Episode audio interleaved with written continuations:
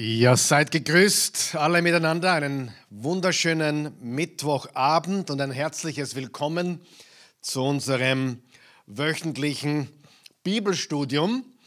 Wir studieren derzeit das Buch der Offenbarung, das letzte Buch der Bibel, das letzte Buch im Neuen Testament.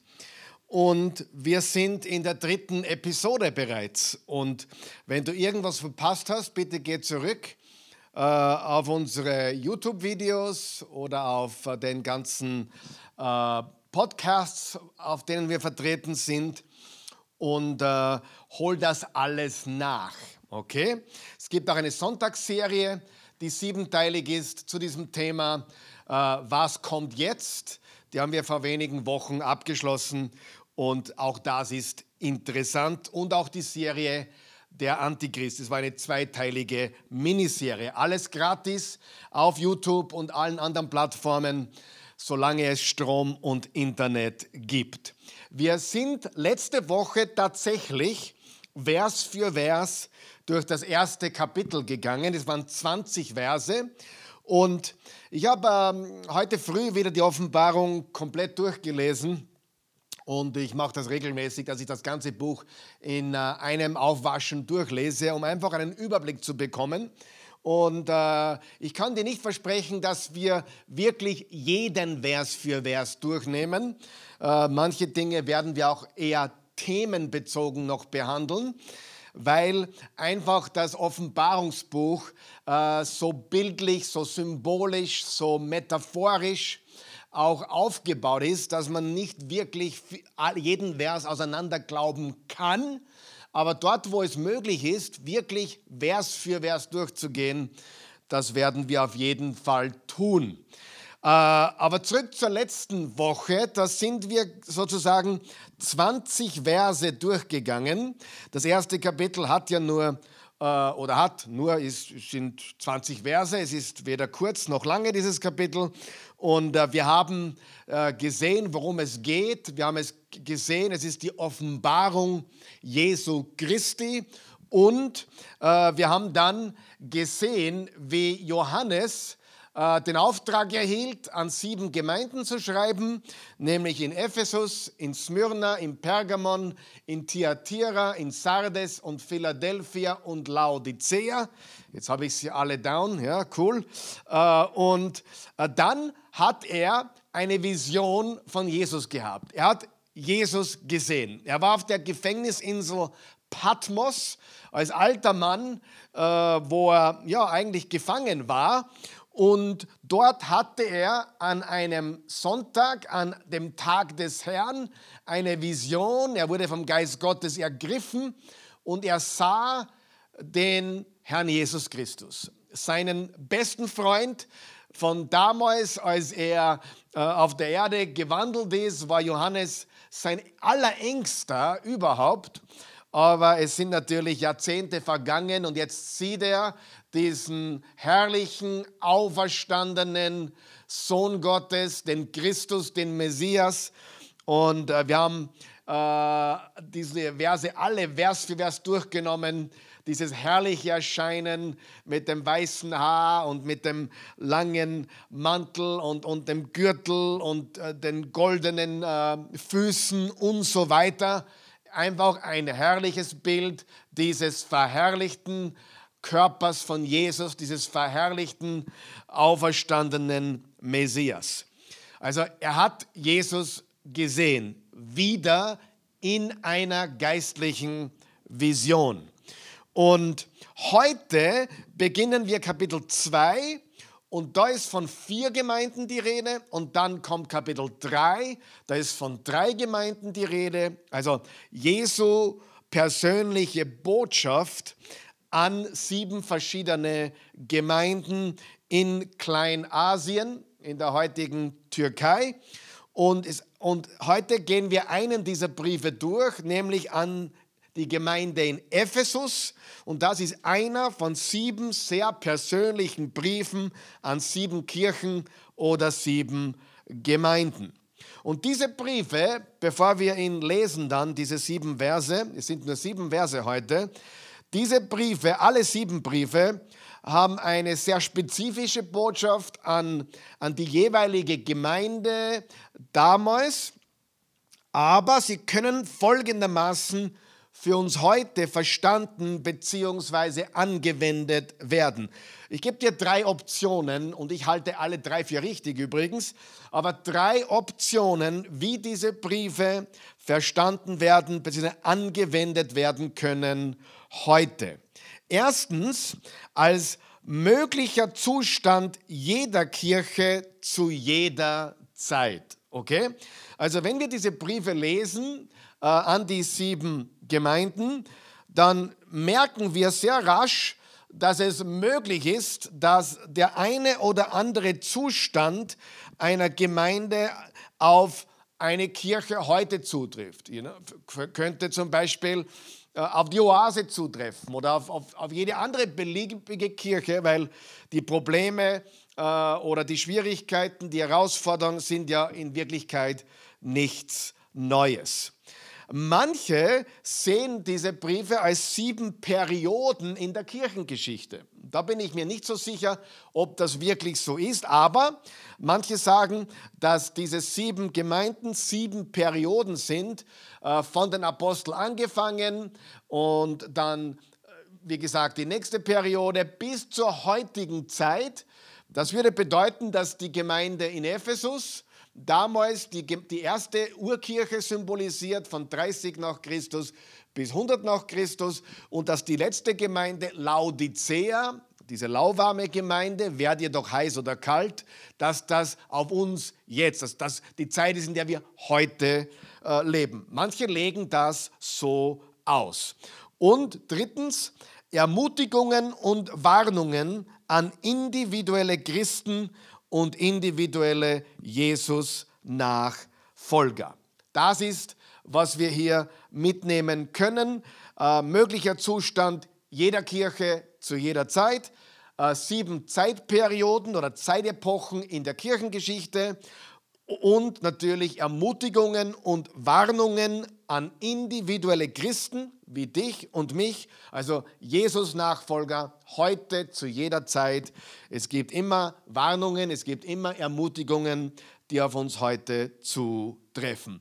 Was wir jetzt tun werden, ist etwas Spannendes, äh, nämlich ich äh, war ja mit einigen Jungs im November in Ephesus Uh, unter anderem, ich war in jedem dieser sieben Ortschaften uh, und Ephesus ist gigantisch. Uh, das ist unglaublich, was da heute noch besteht an Reliquien und an archäologischen Ausgrabungen. Gigantisch, inklusive eines 25.000 Sitzplätze großen Theaters. Sensationell. Ich bin die Stufen da hinaufgeklettert. Gewaltig.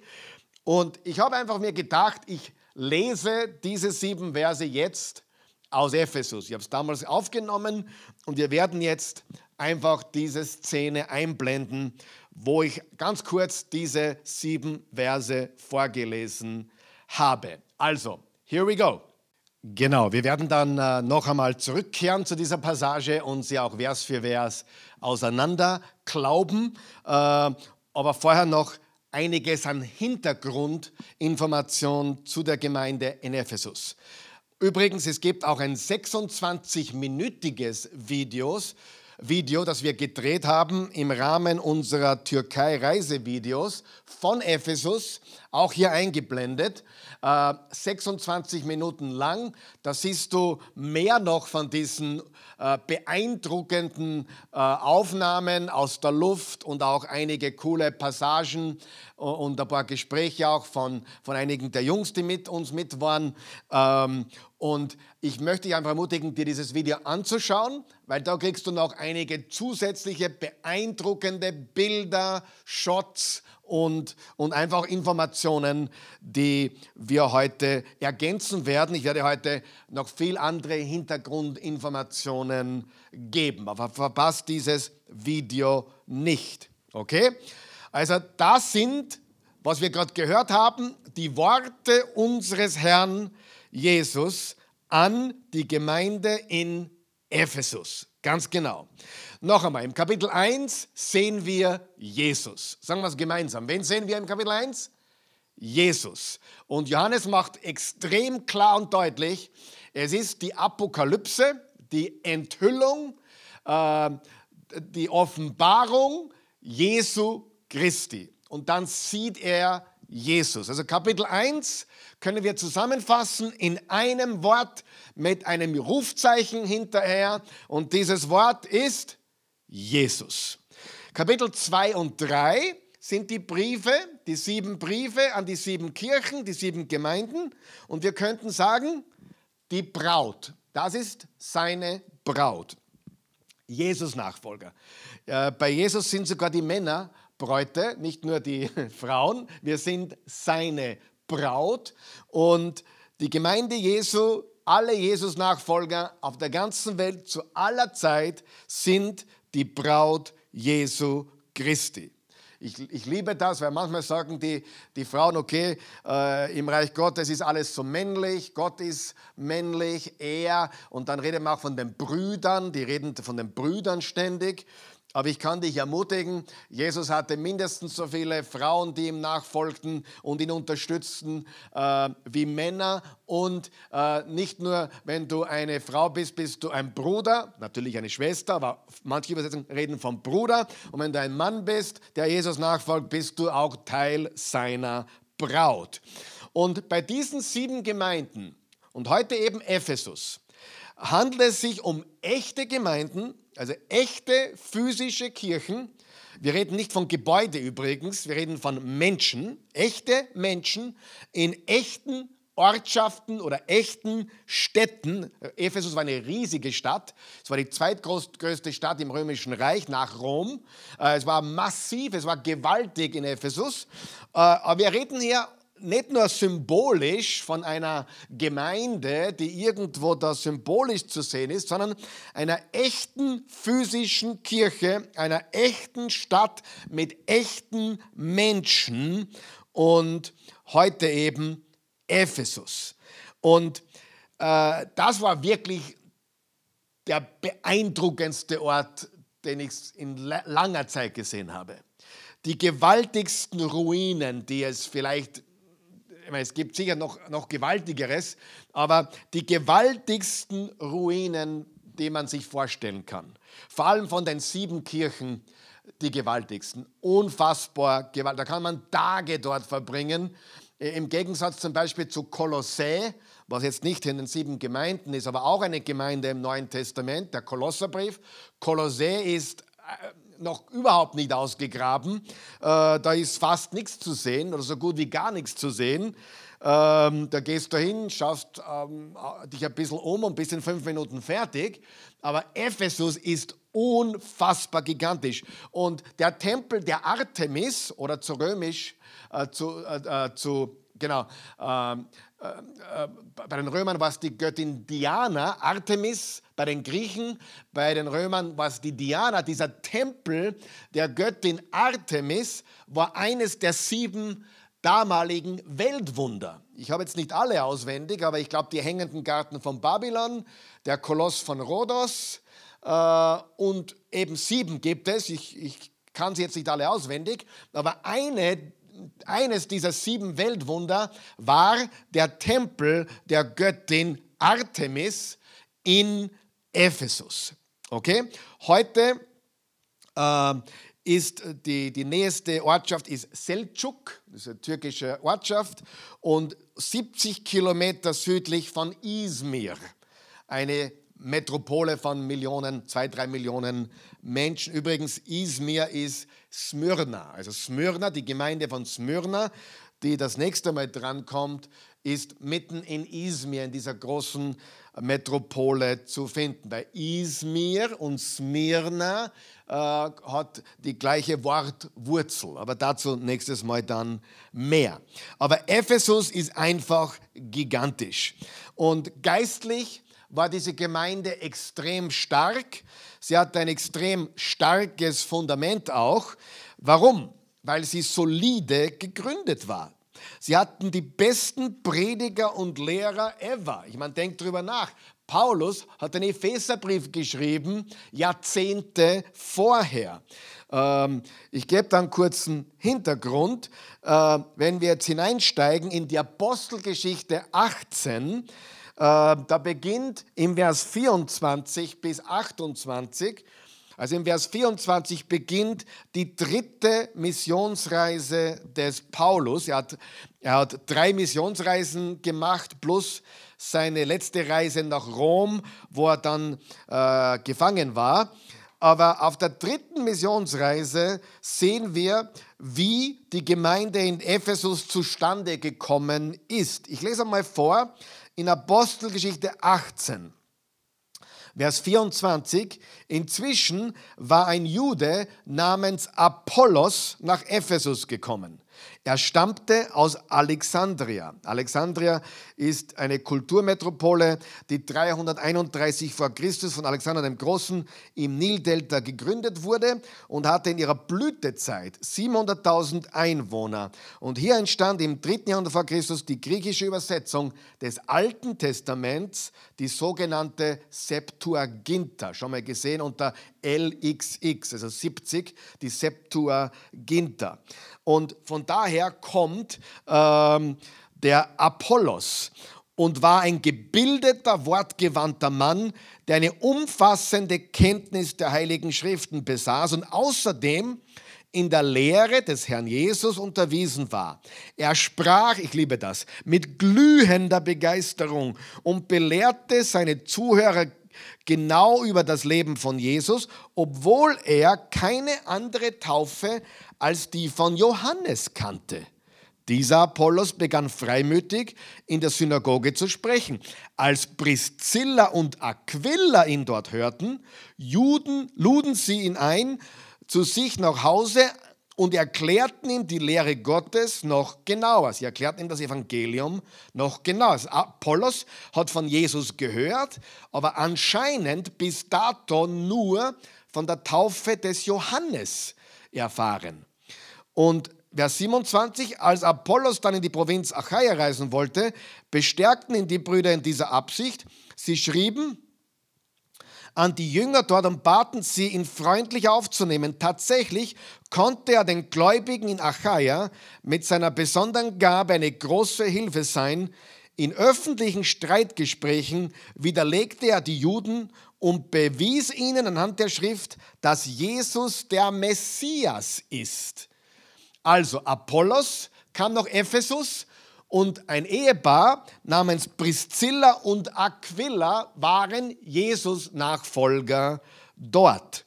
Und ähm, ich gehe davon aus, so wie viele andere, dass Aquila und Priscilla, äh, die in Ephesus waren, äh, die Paulus dort wahrscheinlich eingesetzt hat, dass die verantwortlich waren dafür, für den Anfang der Gemeinde in Ephesus. Man könnte sagen, Priscilla und Aquila haben äh, eine große Rolle gespielt im Start, am Beginn, in der Gründung. Vielleicht waren sie sogar die ersten Gründer der Gemeinde in Ephesus. Dann lesen wir weiter im, Vers, im Kapitel 19, ich lese jetzt nicht alle Verse, aber Kapitel 19 und 20 der Apostelgeschichte berichtet von der Gemeinde in Ephesus, der Missionsarbeit in Ephesus durch den Apostel Paulus auf seiner dritten Missionsreise. Während Apollos in Korinth war, also Achaia ist ja, äh, Korinth ist ja in Achaia, in, im südlichen Griechenland, wann da von Achaia die Rede war im vorgehenden Kapitel, äh, da war Korinth meines Wissens die Hauptstadt davon oder zumindest eine der wichtigsten Städte von Achaia. Während Apollos in Korinth war, zog Paulus durch das kleinasiatische Hochland ähm, und dann hinunter in die Küstenstadt Ephesus. Dort traf er einige Männer, die er zunächst für Jünger des Herrn hielt. Dann im Kapitel im Vers, gleiches Kapitel, Vers 8 bis 10. In den nächsten drei Monaten ging Paulus regelmäßig in die Synagoge und konnte dort frei und offen sprechen. Er diskutierte mit den Juden über das Reich Gottes und überzeugte sie, doch einige von ihnen verschlossen sich der Botschaft und waren nicht bereit, sich ihr zu unterstellen. Als sie dann den Weg des Glaubens vor der ganzen Versammlung verspotteten, brach Paulus den Kontakt zu ihnen ab, zusammen mit mit denen, die Jünger des Herrn geworden waren, trennte er sich von der Synagogengemeinde und sprach von nun an täglich im Lehrsaal eines gewissen Tyrannus. Das tat er zwei Jahre lang, sodass im Laufe der Zeit die gesamte Bevölkerung der Provinz Asia, Juden wie Nichtjuden, die Botschaft des Herrn hörten. Er hat in der Synagoge begonnen, dann gab es Ungereimtheiten, es gab Schwierigkeiten und er wich aus auf einen Lehrsaal, äh, einen Lehrsaal eines gewissen Tyrannus. Ähm, bei mir in der Fußnote steht, Philosophen hielten ihre Vorlesungen häufig in gemieteten Sälen. Gewöhnlich endeten sie gegen Mittag. Deshalb ist der Zusatz in einem griechischen Manuskript, dass Paulus täglich von 11 bis 16 Uhr lehrte, durchaus einleuchtend. Paulus wird die Jünger dort nicht nur ausgebildet, sondern sie auch zum Verkündigungsdienst in die Provinz geschickt haben. Das ist sehr interessant, denn von Ephesus aus wurde Kleinasien sozusagen missioniert und die, die Arbeit hat sozusagen begonnen in Ephesus. Das ist sehr, sehr interessant, was wir hier sehen. Verse 18 bis 20 wollen wir weiterlesen. Nun traten viele von denen, die zum Glauben gekommen waren, vor die Gemeinde und bekannten sich auch mit okkulten Praktiken äh, abgegeben zu haben. Eine ganze Anzahl von ihnen brachte ihre Zauberbücher und verbrannte, äh, verbrannte sie öffentlich. Man schätzte ihren Wert auf 50.000 Silberdrachmen. So erwies die Botschaft des Herrn ihre Macht und breitete sich immer weiter aus. Wir sehen also da, dass die Botschaft Frucht brachte. Sie trug Früchte, nämlich die Menschen haben ihre Zauberbücher, ihre, ihre äh, Zauberbücher verbrennen lassen. Sie haben ihre Zauber, Zauberei hinter sich gelassen. Sie haben sich Jesus zugewandt. Und das ist sehr signifikant, weil wir das werden wir noch sehen hier. Denn Ephesus war ein Mekka für Zauberei und Götzendienst, Kaiserkult, Prostitution, Anbetung von Artemis, der Fruchtbarkeitsgöttin. Also unglaublich, was da abging in dieser Metropole. Okay, dann lesen wir weiter, äh, Verse 3, ab Vers 23. Und insgesamt war Paulus knapp drei Jahre in Ephesus aktiv. Um jene Zeit kam es in Ephesus wegen des neuen Glaubens zu schweren Unruhen. Ein Silberschmied namens Demetrius verschaffte den Kunsthandwerkern in der Stadt mit Nachbildungen vom Tempel der Artemis einen guten Gewinn. Eines Tages rief Demetrius alle, die in diesem Gewerbe beschäftigt waren, zusammen. Männer, sagte er, ihr wisst, dass wir diesem Gewerbe unseren Wohlstand verdanken. Nun habt ihr sicher schon erfahren, dass dieser Paulus den Leuten einredet, Götter, die von Menschen geformt werden, seien keine Götter. Mit diesem Gerede hat er nicht nur hier in Ephesus Erfolg, sondern fast in der ganzen Provinz Asia. Aber es geht ja nicht nur darum, dass unser Berufsstand in Misskredit gerät. Nein, es besteht auch die Gefahr, dass die Achtung vor dem Tempel der großen Göttin Artemis verloren geht. Am Ende kommt es noch dahin, dass die Göttin selbst ihr Ansehen einbüßt. Sie, die heute in der ganzen Asia und überall in der römischen Welt für ihre herrliche Größe verehrt wird. Also, es war also dieser äh, Götzendienst und die Verehrung von Artemis oder Diana. Und dieser Artemis-Tempel war, war, ich glaube, zweimal so groß wie ein Fußballfeld. Das war 128 Säulen. Google es einmal. Es war eines der sieben Weltwunder, wie gesagt. Das war gigantisch. Heute ist, glaube ich, nur mehr eine Säule übrig, was ich gesehen habe. Aber es war sensationell äh, was da für ein Reichtum und was da für ein Kult um diese Göttin äh, aufgeführt wurde. Wir lesen weiter in Vers 28. Als sie das hörten, wurden sie von Wut gepackt und schrien, groß ist die Artemis von Ephesus. Die ganze Stadt geriet in Aufruhr und alle stürmten einmütig ins Theater. In dem Theater war ich. Dabei schleppten sie zwei Reisegefährten des Paulus, die Mazedonier Gaius und Aristarch mit. Als, als Paulus selbst unter das Volk gehen wollte, ließen die Jünger es nicht zu.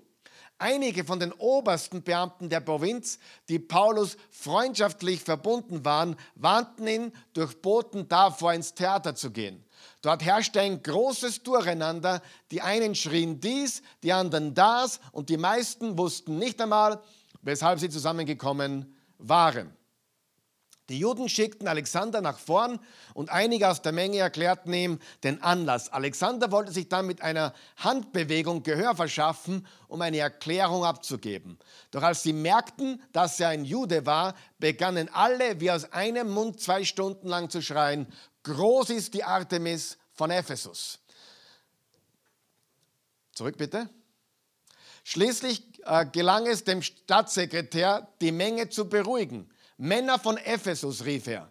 Welcher Mensch wüsste denn nicht, dass die Stadt Ephesus die Tempelhüterin der großen Artemis und ihres vom Götterhimmel gefallenen Bildes ist? Weil das völlig unbestreitbar ist, beruhigt euch also und tut nichts Unüberlegtes. Ihr habt diese Männer herbeigeschleppt, obwohl sie weder den Tempel beraubt noch unsere Göttin gelästert haben. Durch Demetrius und seinen Kunsthandwerker wenn Demetrius und seine Kunsthandwerker Anklage gegen jemanden erheben wollen, so gibt es dafür Gerichtstage und den Prokonsul. Dort können sie sich gegenseitig verklagen. Wenn ihr aber irgendwelche anderen Forderungen habt, so wird das in einer ordentlichen Bürgerversammlung entschieden. Wir stehen nämlich in Gefahr, dass man uns wegen der heutigen Vorkommnisse der Rebellion anklagt, denn wir können keinen triftigen Grund für diesen Aufruhr nennen.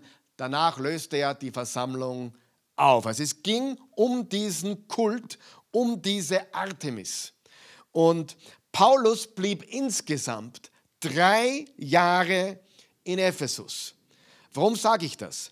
Weil Paulus diese Jünger nicht nur lehrte, er trainierte sie förmlich und er bildete förmlich Pastoren aus.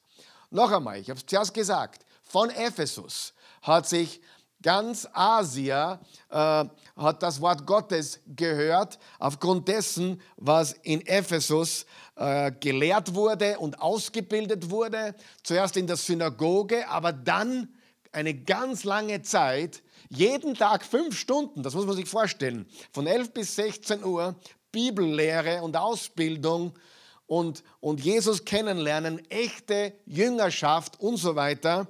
Und das hat dazu geführt, dass das Evangelium sich dort in Kleinasien verbreitet hat. Also wir gehen davon aus, dass zum Beispiel Leute von Kolossä kamen und von anderen Plätzen von Asia, um Paulus in Ephesus zu hören, um gelehrt zu werden, um trainiert zu werden, um als Älteste und Pastoren ausgebildet zu werden. Und wir lesen auch im Kapitel 20 jetzt noch weiter, denn da sehen wir noch mehr von diesen Dingen. Im Kapitel 20, Vers 1 steht, als der Tumult sich gelegt hatte, ließ Paulus die Jünger zu sich kommen und sprach ihnen Mut zu. Dann nahm er Abschied und machte sich auf die Reise nach Mazedonien. Und dann lesen wir im Vers 13 jetzt weiter, im Vers 13. Wir anderen waren inzwischen an Bord eines Schiffs gegangen. Jetzt sehen wir, äh, dass äh, Paulus von Ephesus abreist. Er war jetzt zweieinhalb Jahre bis drei Jahre dort, hat gelehrt und gelehrt und ausgebildet und trainiert und so weiter. Und jetzt reist er ab. Aber das ist nicht das Ende der Geschichte. Die Geschichte von Ephesus geht weiter. Wir anderen waren inzwischen an Bord eines Schiffs gegangen und nach Assos abgesegelt. Dort durfte ich auch sein auf der letzten Reise. Paulus wollte den Landweg nehmen und dort an Bord kommen. Äh, als er in Assos, dort auf diesem Landweg übrigens durften wir auch gehen, es war wunderbar. Als er in Assos wieder zu, zu uns stieß, äh, nahmen wir ihn an Bord und fuhren miteinander weiter nach Mytilene. Am nächsten Tag kamen wir auf die Höhe von Chios. Am Tag darauf legten wir in Samos an und einen Tag später erreichten wir Milet, um nicht zu viel Zeit in der Provinz Asia zu verlieren. Hatte Paulus beschlossen, an Ephesus vorbeizufahren, denn er wollte schnell weiterkommen, um möglichst am Pfingsttag in Jerusalem zu sein. Von Milet aus schickte Paulus jedoch eine Nachricht an die Ältesten von Ephesus und bat sie, zu ihm zu kommen. Als sie sich bei ihm eingefunden hatten, sagte er ihnen Folgendes. Also Paulus äh, ist äh, auf seinem Weg mit dem Schiff wieder in der Nähe von Ephesus vorbeigesegelt, wollte aber nicht mehr aus Zeitgründen wieder nach Ephesus, um die Ältesten, die Pastoren wieder zu treffen, weil er einfach keine Zeit mehr hatte. Er hatte es eilig, nach Jerusalem zu gehen. Und daher ließ er die Ältesten von Ephesus zu sich rufen. Sie kamen zu ihm und um eine Botschaft von ihm, noch einmal eine letzte Botschaft, bevor Paulus seinen Weg nach Jerusalem antreten würde, zu bekommen. Und dies ist die Botschaft. Ihr wisst, wie ich vom ersten Tag an als ich in die Asia kam, unter euch gelebt habe. Die Asia ist also diese Provinz Asia, nicht, nicht Asien, sondern die, die Provinz Asia in der heutigen westlichen Türkei. Wie, ihr wisst, wie ich dort unter euch gelebt habe wie ich dem Herrn demütig wie ein Sklave diente, manchmal unter Tränen und schweren Anfechtungen, in die ich durch die Angriffe der Juden kam. Ihr wisst, dass ich euch nichts von dem verschwiegen habe, was wichtig für euch ist. Ich habe euch öffentlich und in den Häusern alles verkündigt und gelehrt. Juden und Nichtjuden habe ich beschworen, ihre Einstellung zu Gott zu ändern und ihr Vertrauen auf Jesus, unseren Herrn, zu setzen. Seht, durch die Weisung des Geistes gebunden gehe ich jetzt nach Jerusalem und weiß nicht, was mir dort begegnen wird. Aber ich weiß, dass der Heilige Geist mir in jeder Stadt durch die ich komme, ankündigt, dass Gefangenschaft und Leiden dort auf mich warten. Also er wusste, auf was auf ihm zukam. Das ist auch der Grund, warum er wahrscheinlich den Landweg alleine gehen wollte, um sich auf diesen Leidenskelch vorzubereiten. Doch manchmal ist es wichtig, ein paar Tage alleine zu sein, um sich vorzubereiten auf das, was kommt. Jesus hat das getan, Paulus hat es getan und auch wir tun gut daran, uns äh, alleine zurückzuziehen, um uns auf die Zukunft, auf das kommt, äh, vorzubereiten. Doch halte ich mein persönliches Ergehen und mein Leben für nicht der Rede wert. Wichtig ist nur, dass ich das Ziel erreiche und den Auftrag erfülle, der mir Jesus der Herr aufgetragen hat. Den Menschen die Freudenbotschaft von Gottes Gnade zu bringen. Und nun muss ich euch noch etwas sagen. Ich weiß, dass ihr alle, bei denen ich gewesen bin und die Botschaft von der Herrschaft Gottes gepredigt habe, mich nicht wiedersehen werdet. Deshalb erkläre ich heute vor euch allen, mich trifft keine Schuld, wenn einer von euch ins Verderben geht, denn ich habe euch nichts vorenthalten, sondern euch den Heilswillen Gottes vollständig verkündet. Bleiben wir da mal kurz stehen. Paulus sagt, das ist mein, mein, mein letztes Treffen mit euch. Also er wusste, äh, dass er diese Menschen, die er ausgebildet hat, wo er sich hinein investiert hat, nie wieder sehen wird auf dieser Erde. Und er sagt, ich, ich habe euch nichts vorenthalten. Äh, ich, wenn ihr abkommt vom Weg, kann ich nichts dafür. Ich habe euch alles gegeben. Mein Leben, das Wort Gottes, alles habe ich euch gegeben. Und ihr habt den ganzen Heilsplan Gottes vollständig äh, verkündet bekommen von mir. Das ist sehr wichtig er hat nichts zurückgehalten vom wichtigen Wort Gottes. Vers 28. Gebt Acht auf euch selbst. Es kommen ganz wichtige Ankündigungen für Pastoren. Und auf die ganze Herde, die ich, in die euch der Heilige Geist als Leiter eingesetzt hat, damit ihr treue Hirten der Gemeinde Gottes seid. Gott hat sie durch das Blut seines eigenen Sohnes erworben. Ich weiß, dass nach meinem Abschied gefährliche Wölfe bei euch eindringen und armungslos unter der Herde wüten werden. Selbst aus euren eigenen Reihen werden Männer auftreten und die Wahrheit verdrehen, um die Jünger des Herrn zu ihren Nachfolgern zu machen. Seid also wachsam und denkt daran, dass ich mich drei Jahre lang Tag und Nacht um jeden Einzelnen in der Gemeinde bemüht habe, manchmal sogar unter Tränen. Und nun vertraue ich euch Gott und dem Wort seiner Gnade an, das die Kraft hat, euch im Glauben wachsen zu lassen und euch das Erbe unter denen zu geben, die euch zu seinem heiligen Volk gehören. Noch etwas. Nie habe ich Geld oder Kleidung von jemand gefordert. Ihr wisst, dass diese meine Hände für alles gesorgt haben, was ich und meine Begleiter zum Leben brauchten. Mit meiner ganzen Lebensführung habe ich euch gezeigt, dass wir hart arbeiten müssen, um den Bedürftigen etwas abgeben zu können. Dabei sollen wir immer an die Worte denken, die Jesus unser Herr gesagt hat. Auf dem Geben liegt mehr Segen als auf dem Nehmen. Nachdem Paulus geendet hatte, kniete er sich zusammen mit allen hin und betete. Da fingen sie alle an zu weinen, fielen ihn um den Hals und küssten ihn. Am meisten bedrückte sie, dass er gesagt hatte, sie würden ihn nicht wiedersehen. Dann begleiteten sie ihn zum Schiff. Eine sehr, sehr wichtige, wichtige Botschaft und eine sehr emotionale Botschaft, eine Zeit mit diesen Ältesten, diesen Pastoren, die Paulus selbst ausgebildet hat und trainiert hat und sie gelehrt hat. Äh, und wir lernen da sehr, sehr viel, wie wichtig es ist, an der Wahrheit dran zu bleiben. Und das alles habe ich jetzt deswegen gesagt, damit du verstehst, die Gemeinde in Ephesus, an die Jesus Jahrzehnte später äh, einen Brief, einen kurzen Brief, eine, eine, eine Postkarte, waren nur sieben Verse, schreiben ließ. Diese Gemeinde hatte ein solides Fundament. Sie war gegründet und sie war aufgebaut auf einem sehr starken Fundament des Wortes von den besten Predigern und Lehrern, die man sich vorstellen konnte. Angefangen mit Aquila und Priscilla, Apollos und dann Paulus und dann später Timotheus. Timotheus war später ein Pastor in Ephesus.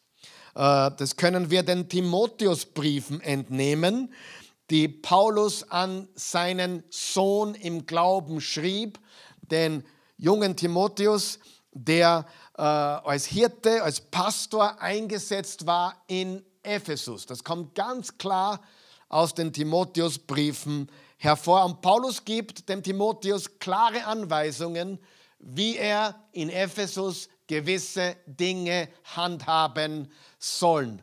Äh, was sehr viel mit dem zu tun hatte, was ich angesprochen habe. Äh, dieser Kult, dieser Kaiserkult, dieser Anbetung der Göttin Diana, was oft dazu geführt hat, dass dass gewisse Frauen äh, ja, äh, sehr, sehr äußerlich wurden, dass sie mehr auf das Äußerlich geschaut haben als auf das Innerliche. Kein Wunder. Auch die Männer natürlich. Es gab äh, Bordelle, es gab Prostitution, sowohl äh, männliche Prostituierte und weibliche Prostituierte. Es gab sogar die Tempelprostitution. Das ist eine Art von Prostitution, die in Verbindung mit einer Anbetung eines falschen Gottes steht. Also scheußliche Dinge. Ephesus war eine Metropole. Sie war kosmopolitisch. Sie war eine weltoffene Stadt, wie heute Shanghai, Dubai, New York äh, oder vielleicht sogar Wien und Amsterdam. Also es war eine riesige Stadt mit äh, allem Weltlichen, was man sich vorstellen kann und natürlich auch vom Kaiser her benutzt, um den Kaiserkult so richtig zu propagieren und groß zu machen.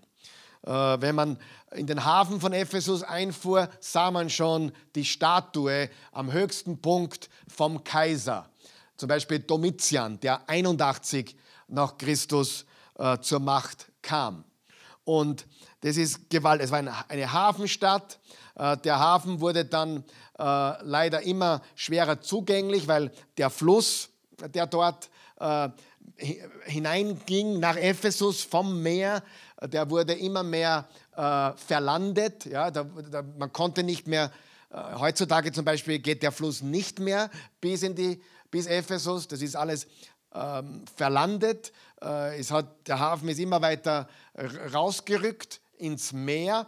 Und, aber ursprünglich ging der Hafen über diesen äh, Fluss, ich habe ihn sogar aufgeschrieben, wie der, wie der Fluss Kaistros hat er geheißen damals, ähm, der bis nach Ephesus, vom Meer bis nach Ephesus reinging und dann da war dort, wie gesagt, der Hafen. Weil Ephesus ist eigentlich sieben oder acht Kilometer inland. Aber durch diesen Fluss Kaistros war der Hafen bis in die Stadt äh, herein. Äh, war, da war eben, wie gesagt, dieser Hafen. Timotheus war später ein Pastor. Äh, Paulus gab ihm Anweisungen. Dann ein junger Mann namens Tychicus, äh, der auch ein, ein äh, Protégé von Paulus war, auch ein Pastor dort. Und natürlich der Apostel Johannes, der die Briefe, der die Offenbarung schrieb und der auch die sieben Briefe schrieb, natürlich von Jesus diktiert, aber auch der war dort ansässig und wahrscheinlich sogar die Mutter von Jesu, weil ja Johannes verantwortlich war für die Mutter von Jesu, äh, Jesus und sie natürlich auch versorgt hat und für sie sorgte äh, äh, und als seine Mutter äh, mit ihr lebte und, und, und für sie da war. Das heißt, wenn wir uns das anschauen, welche Historie Ephesus hatte und welche Lehrer und Prediger sie hatten, äh, hatten sie einen gewaltigen Start. Eine gewaltige, gewaltige Gründung dieser Gemeinde und dann über Jahre und Jahrzehnten, Jahrzehnte eine gewaltige, gesunde Lehre und Ausbildung und Training vom Feinsten. Und darum sehen wir, dass diese Gemeinde solide äh, war. Sie haben sie auch nie dem Kaiserkult hingegeben. Sie haben nie äh, falsche Götter angebetet. Äh, und so kam Gottes Wort auch, wie gesagt, zu den anderen Orten in Asia durch diese starke Gemeinde von Ephesus. Sehr, sehr wichtig. Und ist auch heute noch so. Äh, starke Gemeinden haben nicht nur Einfluss auf ihre eigene Gemeinde, die eigene Herde, sondern auch auf andere Gemeinden und Werke Gottes außerhalb haben sie Einfluss. Und Ephesus war gewaltig. Wie gesagt, Johannes lebte dort. Es war ein, ein wunderbarer Hafen. Es gab vier große Routen. Äh, ja, Heute wären es Autobahnen, aber heute haben wir keine Autobahnen. Äh, damals gab es keine Autos, aber es waren vier große Routen, die ähm, da durch Ephesus durchgingen. Alle kamen nach Ephesus. Ephesus was the place to be. Ephesus war äh, eine Weltstadt. Und äh, wie gesagt, der Tempel äh, für Artemis war eine große Attraktion äh, als eines der sieben Weltwunder. Und das war nicht nur um, um, um Artemis anzubeten, sondern auch da war, es war ein Bankenzentrum, es war ein Handelszentrum und ähm, äh, es war einfach auch das Mekka des Kaiserkultes und Anbetung falscher römischer und griechischer Götter. Und inmitten dieser Finsternis gab es gewaltige Siege der Gnade Gottes und für das Reich des Lichts. Es war eine gewaltige, gewaltige Sache, die dort stattgefunden hat. Es ist wirklich begeisternd. Übrigens, Ephesus war auch die erste Gemeinde, weil wenn man dann äh, sich anschaut, wie der Postbote wahrscheinlich diese, dieses Buch der Offenbarung ausgetragen hat, dann war es in, diesem, in, diesem, äh, in, in dieser Reihenfolge. Ephesus, Smyrna, Pergamon, ich versuche jetzt auswendig ungefähr bildlich mir vorzustellen, Ephesus, Smyrna, Pergamon, äh, Thyatira, Sardes, Philadelphia und Laodicea. Das kannst du jetzt auf der Landkarte selber anschauen. Ja, das ist, ja, habe ich es ungefähr richtig getroffen. Du hast, wenn der rüberkommt von Patmos, Patmos ist gegenüber von Ephesus circa 100 Kilometer, also äh, teils Seeweg, teils ein bisschen Landweg.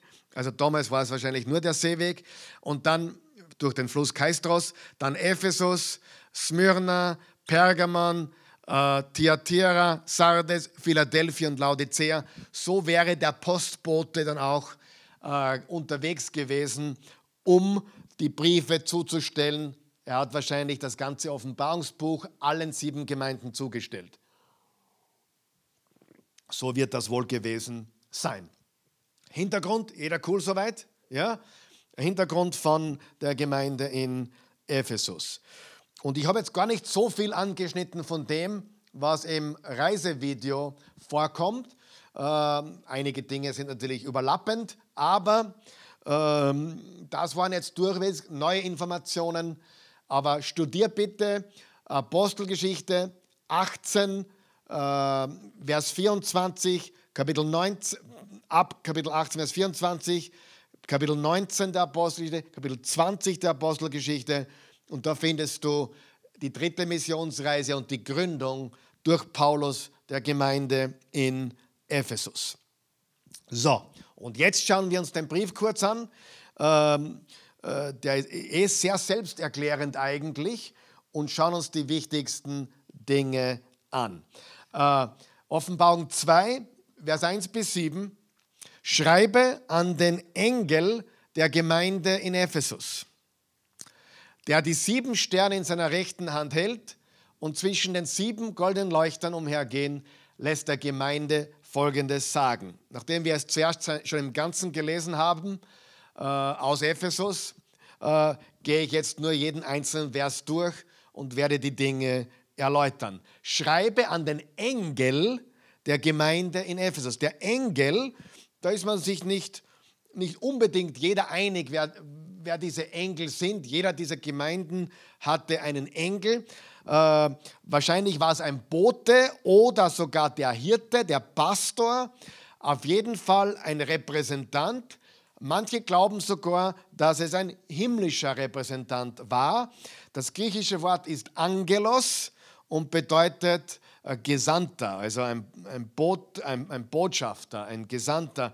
Also wahrscheinlich der Pastor oder der Leiter, der Hirte dieser Gemeinde. Gemeinde in Ephesus, Ecclesia oder die Versammlung. Wer ist die Gemeinde? Die Gemeinde in Ephesus, so wie auch hier in Wien-Vösendorf oder äh, äh, wo immer du zu Hause bist, in Amstetten oder wo auch immer. Die Gemeinde dort, wo du zu Hause bist, ist die Versammlung der Jesus Nachfolger, die Versammlung der Jesus-Nachfolger, also die Ekklesia. Also er schreibt an den Boten, den Repräsentanten der Gemeinde in Ephesus. Natürlich war der Brief für die gesamte Gemeinde, aber äh, es gab einen Pastor, einen Repräsentanten, einen Boten und natürlich wurden diese Briefe vorgelesen. Und mit hoher Wahrscheinlichkeit wurde nicht nur der jeweilige Brief an Ephesus dort vorgelesen, sondern alle sieben. Okay? Aber dieser Brief war mit einer spezifischen, persönlichen Botschaft an die Gemeinde in Ephesus. Und dann steht, äh, der die sieben Sterne in seiner rechten Hand hält. Die sieben Sterne sind die sieben Engel oder die sieben Repräsentanten oder, oder Boten. Äh, also Gott hält äh, Jesus hält, Jesus Christus hält seine Repräsentanten, seine Pastoren, seine Gemeindeleiter, wenn du so möchtest, in seiner rechten Hand. Mit anderen Worten, wir gehören ihm, sie gehören ihm, wir alle gehören ihm. Und er hält uns in seiner Hand. Und er geht unter den sieben goldenen Leuchtern. Und die goldenen Leuchter sind die sieben Gemeinden, die steht deutlich da. Und der goldene Leuchter, die, die Menora, war ja immer ein Symbol für Israel und das Judentum. Äh, und hier ist es ein Symbol für Nachfolger Jesu, dem jüdischen Messias. Also fassen wir zusammen. Jesus schreibt an den Engel oder den Hirten, den Pastor, der Gemeinde in Ephesus, die Versammelten, die Jesus-Nachfolger. Er hält seine Boten und Repräsentanten, er hält auch dich und mich in seiner Hand und er geht zwischen den goldenen Leuchten, den sieben goldenen Leuchten. Er, er, er wandelt in seiner Gemeinde. Dort, wo zwei oder drei versammelt sind in meinem Namen, dort bin ich mitten unter ihnen. Und wir sind das Licht der Welt, wir sind das Salz der Erde, wir sind die Leuchter dieser Welt. Und dort geht Jesus. Jesus ist in unserer Mitte. Äh, und das ist, was hier im Vers 1 steht. Und hier ist die Botschaft an diese Gemeinde. Die Verse 2 und 3 sind ein Lob und dann Verse 4 und 5 ist eine Korrektur oder eine Warnung. Ja, äh, da schimpft er ein bisschen mit ihnen. Aber jetzt haben wir mal Verse 2 und 3 haben wir Lob. Er sagt in Vers 2, ich kenne dein Tun, deinen unermüdlichen Einsatz und deine Ausdauer. Ich weiß auch, dass du niemand ertragen kannst, der Böses tut und hast die, die sich als Apostel ausgeben, geprüft und sie als Lügner entlarvt. In diesem Vers sehe ich drei Dinge. Erstens, sie waren sehr aktiv. Er lobt sie für ihr Tun und ihren unermüdlichen Einsatz und ihre Ausdauer. Wow. Ich glaube, wenn du dort gewesen wärst, da war immer Action, sie haben immer gearbeitet, sie waren immer fleißig, sie haben immer am Reich Gottes gearbeitet. Das war das eine. Sie waren äh, keine faulen Christen, sie waren fleißige Christen und Jesus lobt sie genau dafür. Das ist wunderbar. Das zweite, was er lobt, ist, dass sie das Böse hassen. Hier steht, dass sie niemand ertragen können, der Böses äh, tut. Äh, natürlich liebt Gott alle Menschen, aber er hasst das Böse, er hasst die Sünde, er hasst das Böse, das wir tun. Gott liebt den Menschen an und für sich, aber er verabscheut das Böse. Gott hasst das Böse. Gott hasst die Sünde. Er liebt den Sünder, aber hasst die Sünde. Das ist ganz, ganz wichtig. Und wenn wir in dieser Welt aktiv sind, wir hassen das Böse auch. Aber wir müssen weise sein und voller Liebe sein, wenn wir Menschen versuchen zu korrigieren oder in die Wahrheit näher bringen und sie darauf aufmerksam machen, dass es einen besseren Weg gibt. Aber es ist grundsätzlich gut, dass wir fleißig sind und dass wir das Böse nicht ertragen. Wir dulden es nicht, wir wollen es nicht, aber gleichzeitig äh, ist unsere Botschaft eine frohe Botschaft, nämlich äh, Gott liebt den Sünder, er ist für den Sünder gestorben und äh, aber wir nehmen nicht teil an den bösen Taten dieser Welt. Und dann das Dritte, wofür sie lobt, ihr habt die, die sich als Gottesbotschafter oder als Apostel ausgeben, aber es nicht sind, geprüft und sie als Lügner entlarvt. Das ist auch sehr wichtig, denn nicht jeder, der sagt, ich habe von Gott gehört, hat auch wirklich von Gott gehört. Das muss man ganz klar hier festhalten. Und wenn jemand sagt, ich habe von Gott gehört und das erweist sich immer wieder als unrichtig, dann muss man sagen, hey, das ist nicht wahr, hier steht ein ganz hartes Wort. Äh, ihr habt sie als Lügner entlarvt. Ja? Aber es ist wichtig, wir verurteilen nicht, aber wir prüfen und wir entlarven und wir verkündigen die Wahrheit und die Lüge hat in, unserer, in unserem Reich keinen Platz. Und die Sünde und das Böse, das verabscheuen wir. Also diese drei Dinge im Vers 2 sind extrem lobenswert. Sie waren aktiv, sie hassten das Böse und sie prüften, ob jemand wirklich von Gott redet oder nicht und haben die falschen Propheten, die falschen Apostel als Lügner entlarvt. Sehr wichtig. Wir verurteilen nicht, das ist Gottes Job. Wir prüfen und wir beurteilen. Wenn jemand eine Lüge verkündigt, dann darf ich sehr wohl sagen, das ist eine Lüge das ist eine Beurteilung, aber keine Verurteilung eines Menschen. Mein Job ist nicht, einen Menschen zu verurteilen, aber ich muss immer wieder prüfen und beurteilen, ob etwas wahr ist oder nicht, ob etwas böse ist oder nicht. Weil im Jesaja 5, Vers 20 steht, es gibt Menschen, die nennen das Böse gut und sie, sie verdrehen alles. Sie verdrehen die Wahrheit. Und wir verkündigen die Wahrheit. Und wir verkündigen die Liebe. Die, wir sagen die Wahrheit in Liebe. Also bitte geht's nicht auf Ungläubige hin und, und verdamme sie und sag, wie böse sie sind und wie schlimm sie sind. Wir sind Licht der Welt, wir sind Salz der Erde.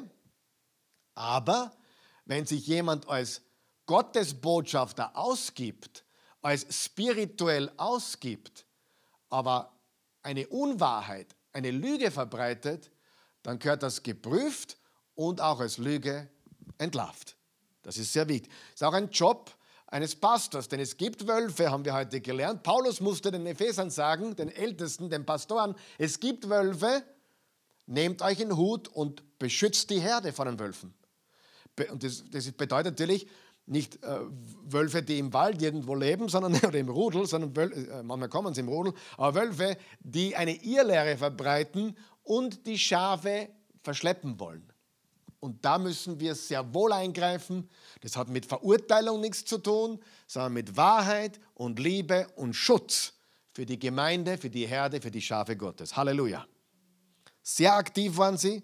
Sie haben Böses gehasst und sie haben das Falsche geprüft und als Lügner entlarvt. Bitte sei sehr vorsichtig, wenn sich jemand als Apostel ausgibt oder Prophet.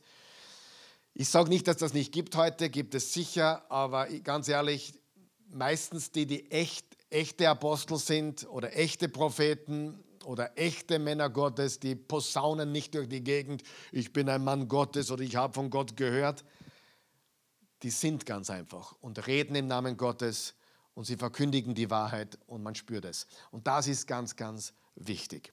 Prüfet alles und behaltet das Gute. Und das haben sie getan. Warum waren sie so stark? Ich bin hundertprozentig überzeugt, aufgrund der, der, Grundlage, des Fundaments, was sie von Aquila und Priscilla und von Paulus und Timotheus und Tychicus und Timotheus und, und Johannes bekommen haben. Die waren solide im Wort und in ihrem Auftrag. Vers 3 sehen wir noch ein Lob, nämlich, du hast geduldig für mich gelitten und nicht aufgegeben. Natürlich haben sie gelitten und sie waren geduldig in ihrem Leiden für Jesus. Sie haben sich nicht abbringen lassen davon, sondern sie waren geduldig. Sie haben gelitten. Natürlich haben sie als Christen gelitten in Ephesus. Zum Beispiel, wenn du in der Agora am Marktplatz ein kleines Geschäft hattest und du warst Christ, um den Marktplatz zu betreten, äh, musste man auf einem Weihrauchverbrenner, das ist ja gleich in dem anderen Video eigentlich, äh, musst du, musstest du Weihrauch äh, draufhauen als, als, als Ehrerbietung oder als Anbetung für den Kaiser. Das war ein großes Problem. Mache ich den Kompromiss? Mache ich den Kompromiss nicht? Gehe ich damit? Gehe ich dann nicht mit. Das ist eine riesige Herausforderung. Karriere oder nicht. Verstehst du? Und das war wirklich schwierig, damit umzugehen, äh, diese Christen. Äh, und ähm, ein bisschen Weihrauch schadet ja nicht, kann ich ja raufhauen. Ja, es macht ja nichts. Aber in Wahrheit hat es bedeutet, wenn ich nicht mitmache, dann leide ich. Wenn ich nicht mitmache, ziehe ich den kürzeren finanziell und in der Karriere und mit meinem Geschäft. Ganz wichtig, wir sehen das in Hollywood heute. Habe ich eh schon mal erzählt, glaube ich. Hollywood, ja, wenn du dich als Jesus-Nachfolger deklarierst, dann schau, was passiert. Schau, schau wo du hinkommst. Schwierig.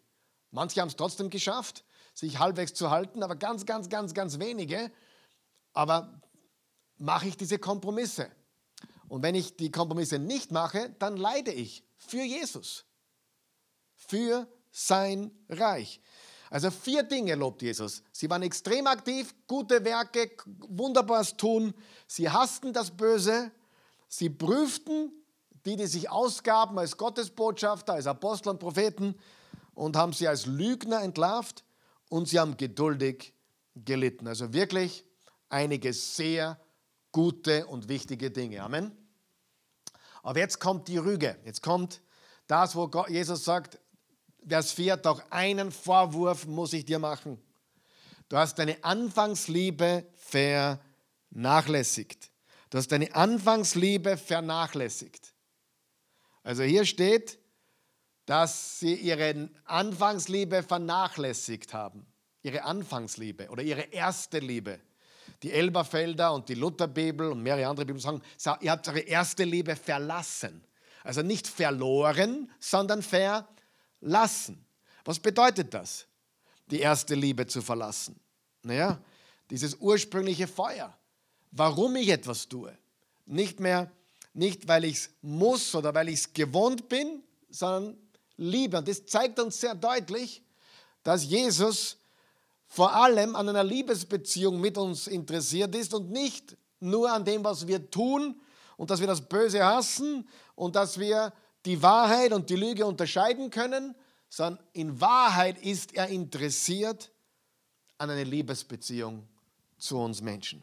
Und natürlich werden wir dann auch draußen die Menschen lieben. Vielleicht auch wieder für die Armen sorgen und vernachlässigte Kinder und so weiter. Das, was natürlich wahrscheinlich hier gefehlt hat. Die Arbeit war eher nach innen gerichtet. Der Fleiß war eher nach innen gerichtet, äh, auf die Verkündigung der Wahrheit und das Unterscheiden zwischen Lüge und Wahrheit. Aber wenn man die Liebe vernachlässigt, äh, die Liebe zu Jesus, dann leidet die eigene Beziehung zu Jesus und auch die Liebe für die Verlorenen zum Beispiel oder für die, für die Armen und, und, und so weiter. Also, und, und das sagt er ja, ihr habt eure erste Liebe, dieses erste Verliebtsein. Kannst du, du dich erinnern vielleicht, dass du gläubig wurdest, wo, wo, wo Beten keine Pflicht war, sondern die größte Freude war? Oder wo, wo Bibellesen die größte Freude war und nicht irgendwie, ich muss heute wieder ein paar Kapitel runterlesen. Oder, soll ich, oder, ich, oder ich muss geben und ich muss meinen Zehnten geben oder ich muss dies oder ich muss den Gottesdienst besuchen. Aber du hast die Freude verloren. Weil wenn du verliebt bist, hast du Freude. Heute ist die Christi zurückgekommen aus, Amerika.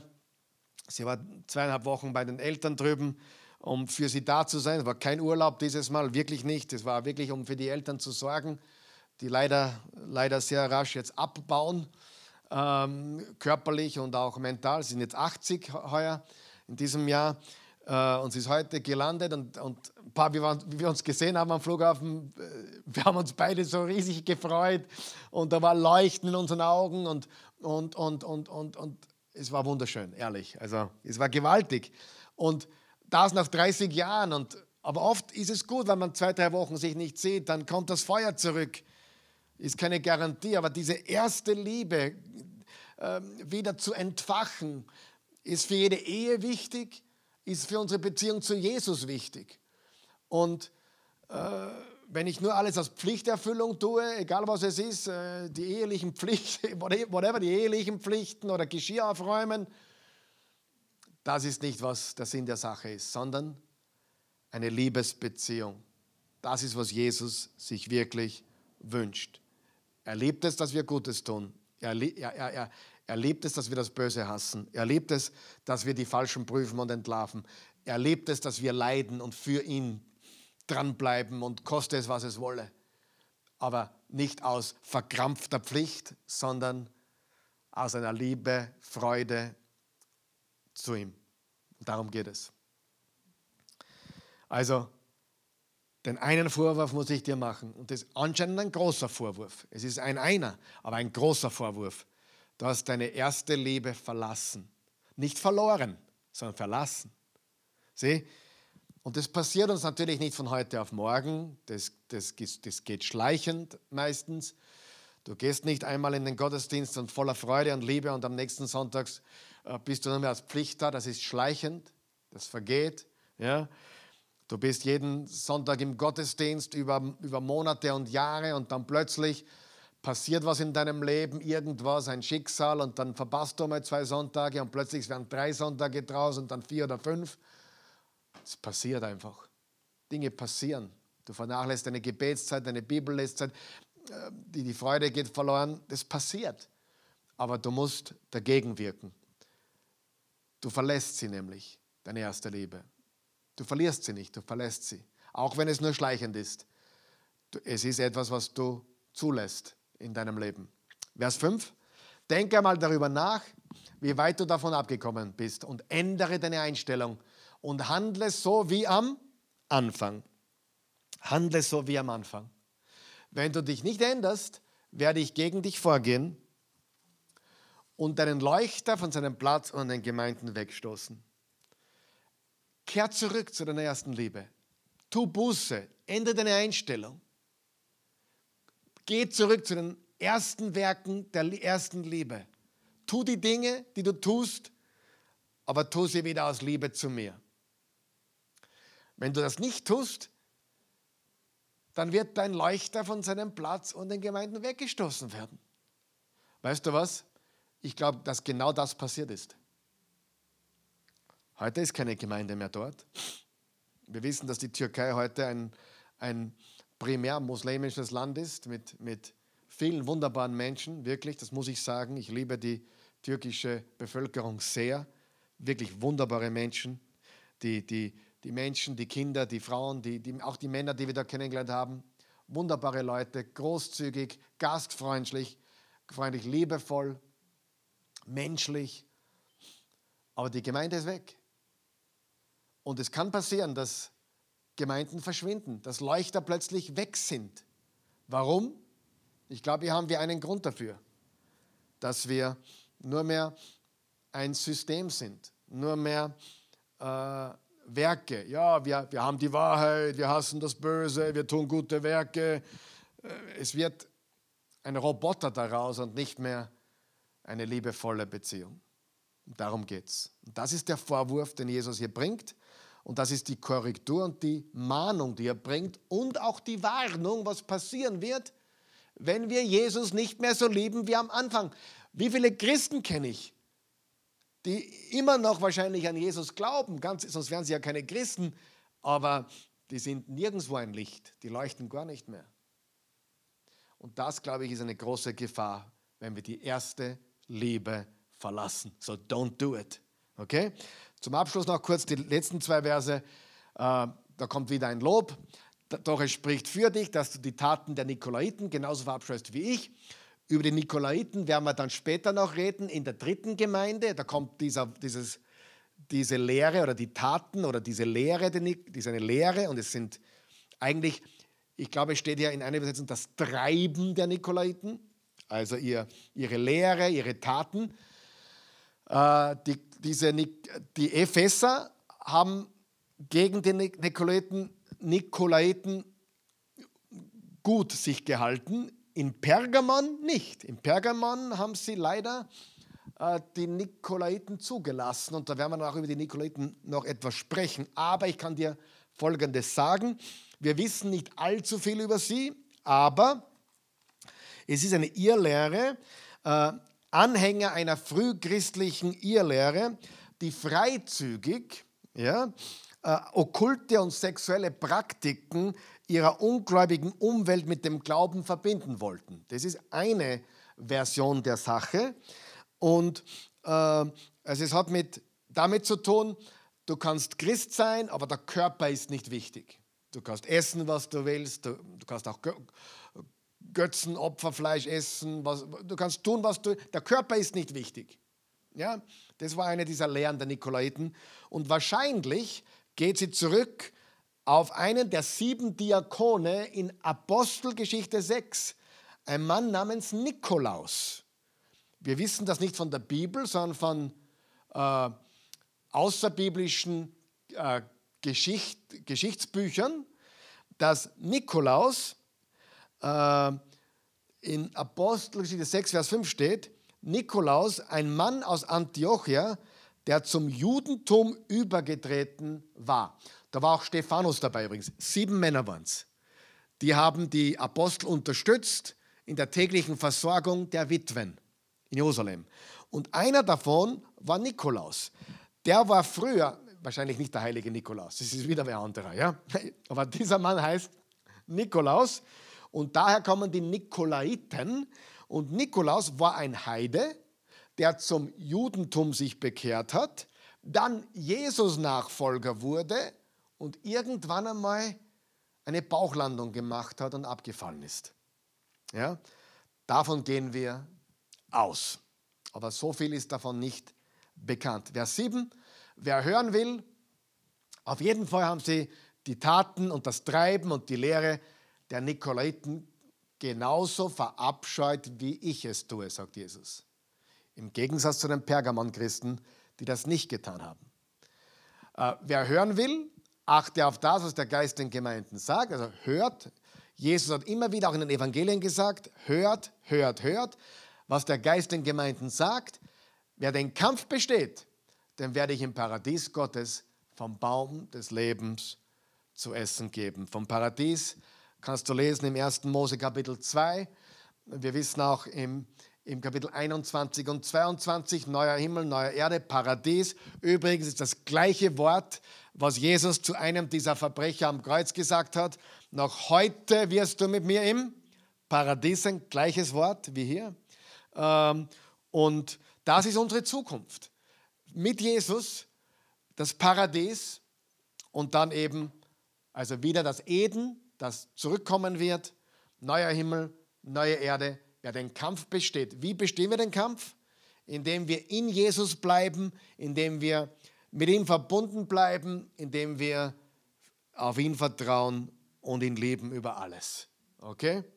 Das ist ganz, ganz wichtig. Ich glaube nicht, dass es hier in dieser Passage geht, darum, sein Heil zu verlieren. Es geht hier darum, dass der Leuchter verstoßen werden kann und dass wir den Kampf nur gewinnen können, wenn wir fest im Vertrauen an Jesus bleiben. Amen. Lass uns kurz beten. Vater im Himmel, wir loben und preisen dich. Wir danken dir für deine Güte und Gnade. Und wir danken dir für dieses Beispiel aus der Gemeinde in Ephesus, das du uns gegeben hast. Und diese Worte Jesu an diese Gemeinde und ich glaube für uns alle lebenswichtig. Denn auch wir sind oft fleißig und oft äh, tun wir das Richtige, hassen auch das Böse, so wie es richtig ist und leiden auch für dich, aber wir tun es mehr als Pflicht als aus wahrer Liebe. Und wir wollen Buße tun und zur wahren Liebe zurückkehren heute. Wir lieben dich und wir wollen eng in dieser Liebesbeziehung mit dir leben.